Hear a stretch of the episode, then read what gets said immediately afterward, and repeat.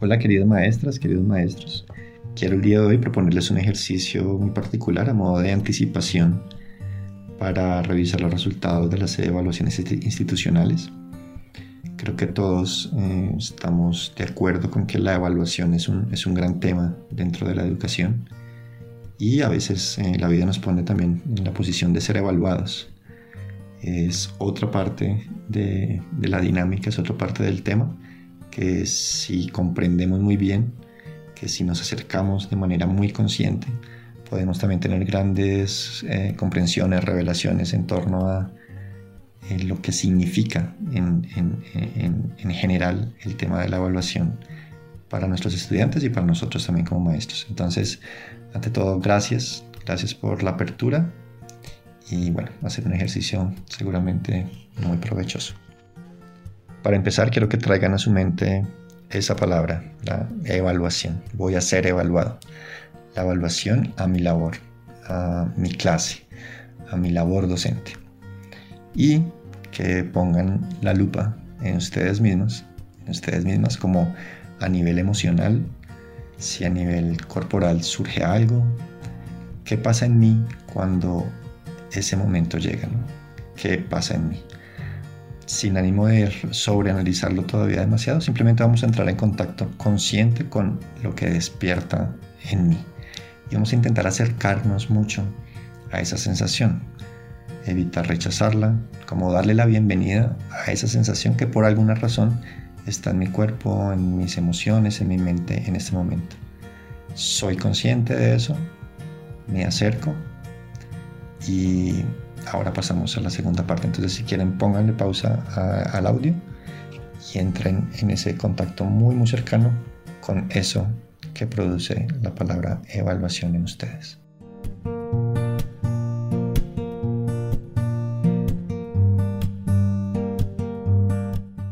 Ahora que ya pudieron detectar esa parte del sentir, lo que, lo que produce, vamos a abordar un poquito el, análisis o el raciocinio. Entonces vamos a empezar a explorar con nuestra mente, en nuestros recuerdos, qué significa esa palabra para mí o esa situación para mí.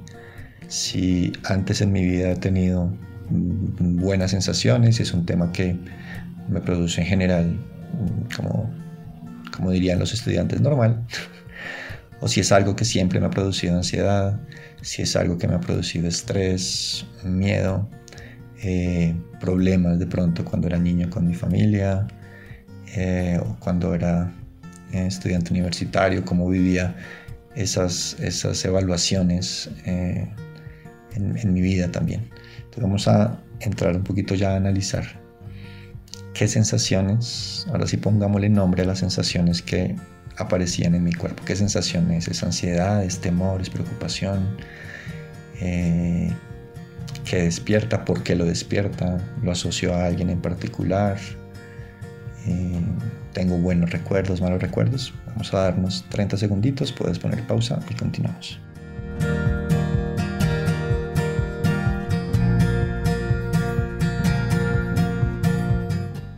Bueno, espero que les haya ido muy muy bien con, el ejercicio, tanto del sentir como del pensar. Ahora quiero llevarlos a, la segunda parte, digamos, del ejercicio y es eh, contactar quizás con el imaginario que tenemos relacionado a la, evaluación. Y yo sé que mm, me he ido como en adjetivos un poco negativos frente a nuestra reacción frente a la evaluación y con el perdón de las personas que no sienten, digamos, eh, ninguna incomodidad al respecto, ningún miedo, ningún estrés. Eh, no son la mayoría de personas.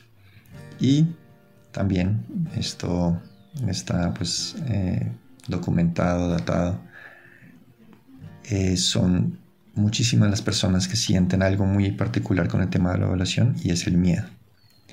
Y como tema de miedo, pues mm, creo que nos corresponde enfrentarlo, nos corresponde trabajarlo, nos corresponde abordarlo, analizarlo, reflexionarlo. Y pues quería hoy mm, acompañarlos a ello. para enfrentar miedos en la vida pues hay, hay, muchísimas estrategias, seguramente ustedes tendrán eh, las propias. Pero mm, algo que se asocia mucho al miedo es considerarnos en situación de desventaja frente a lo que, a lo que podemos eh, hacer frente, frente a ello. Por ejemplo, en mi niñez tenía un miedo muy grande a Chucky, el muñequito que todos conocimos. Eh, y mucho de ese miedo era pues porque uno piensa que el muñequito le puede hacer algo. Mm, puede tener diferentes eh, elementos con los que me puede hacer, eh, hacer daño y yo no estoy equipado, digamos, para responder frente a eso. Entonces una de las estrategias, mm, y dejemos a Chucky a un lado, pero el, el símil está bastante bien una de las estrategias es eh, pensar en la peor situación posible, ¿cierto? Vamos a dejar que nuestra mente miedosa nos pinte la peor, peor situación posible. Entonces, puntualmente de la evaluación, ¿qué es lo, qué es lo peor que podría pasar? Es que mm, me salgan puntajes muy malos, que los comentarios de los estudiantes sean muy negativos frente a mis clases, frente a mi área, frente a la manera en que doy las clases, eh, así, dejemos que cada uno le pinte el peor, el peor escenario posible. Si lo que más temo es el juicio de, de afuera, eh, no sé, el equipo coordinador, no sé, pinten el, el peor escenario posible.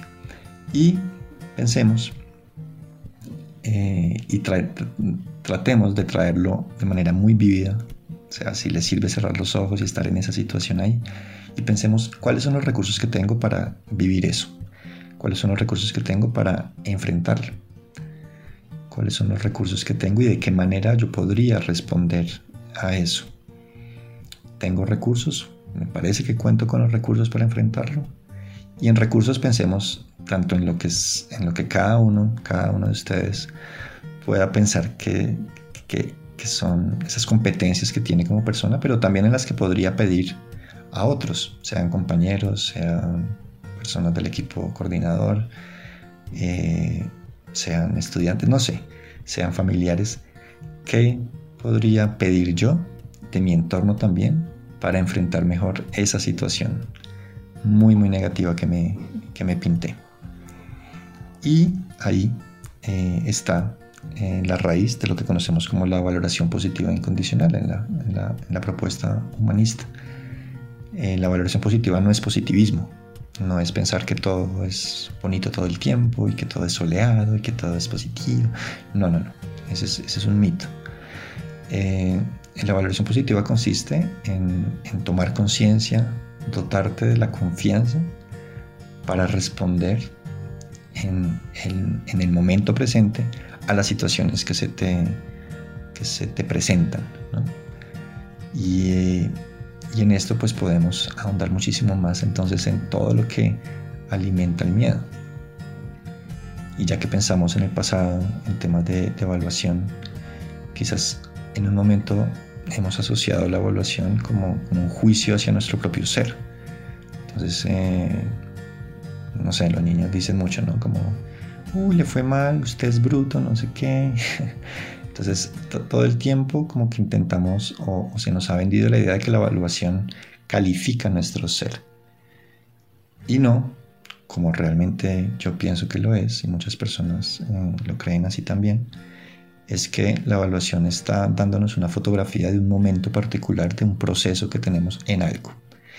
Y nosotros como seres humanos somos un proceso todo el tiempo. Nosotros no somos un producto terminado si ustedes piensan la persona que eran hace cinco años, ya tuvo diferencias con lo que son ahora, eh, o los estados mentales, emocionales, físicos por los que pasan, no sé, los últimos 15 días, si hiciéramos una lista de todos los estados emocionales, por ejemplo, sería larguísima. Eso ni hablar de los últimos dos años, de los últimos 10 años, o todo lo que, todos los estados por los que hemos pasado en la vida. Pero no sé, hay alguna fijación nuestra como personas a veces en ignorar eso, que somos procesos, y tomar esa fotografía como un juicio sobre nuestro propio ser. Eh, y el humanismo con esta valoración positiva te dice no.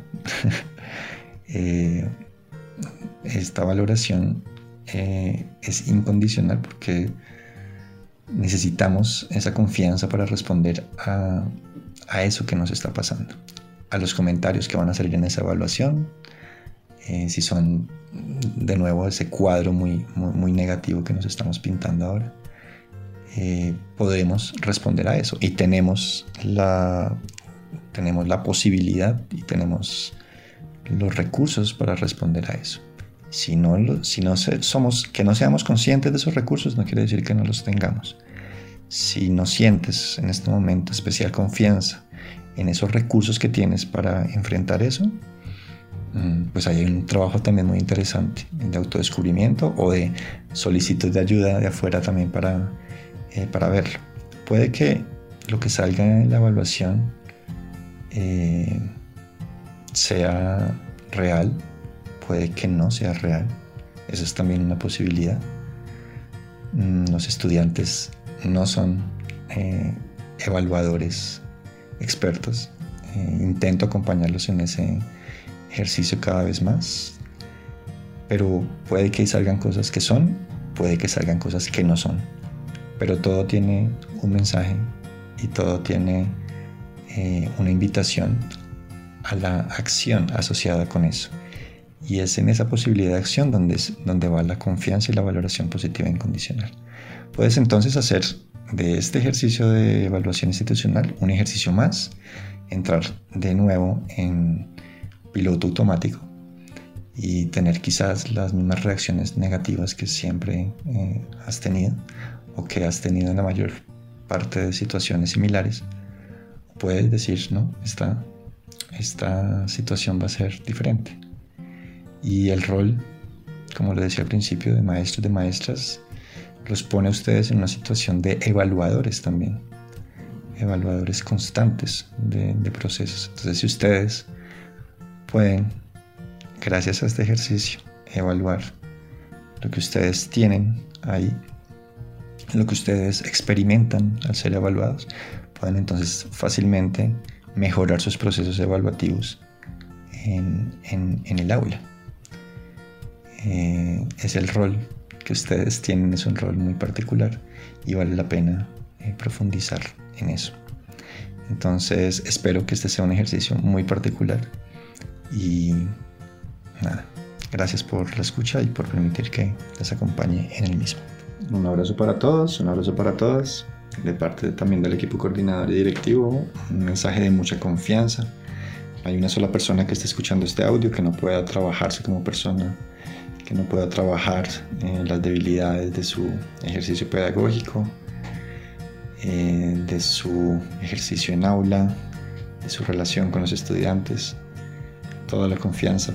Ustedes son personas eh, también con unas fortalezas y una riqueza maravillosa y, y eso es lo que a la larga les permite seguir andando ese camino y para nosotros es un honor acompañarlos en lo personal, todas las puertas abiertas también para eh, ayudarles a lo que ustedes requieran.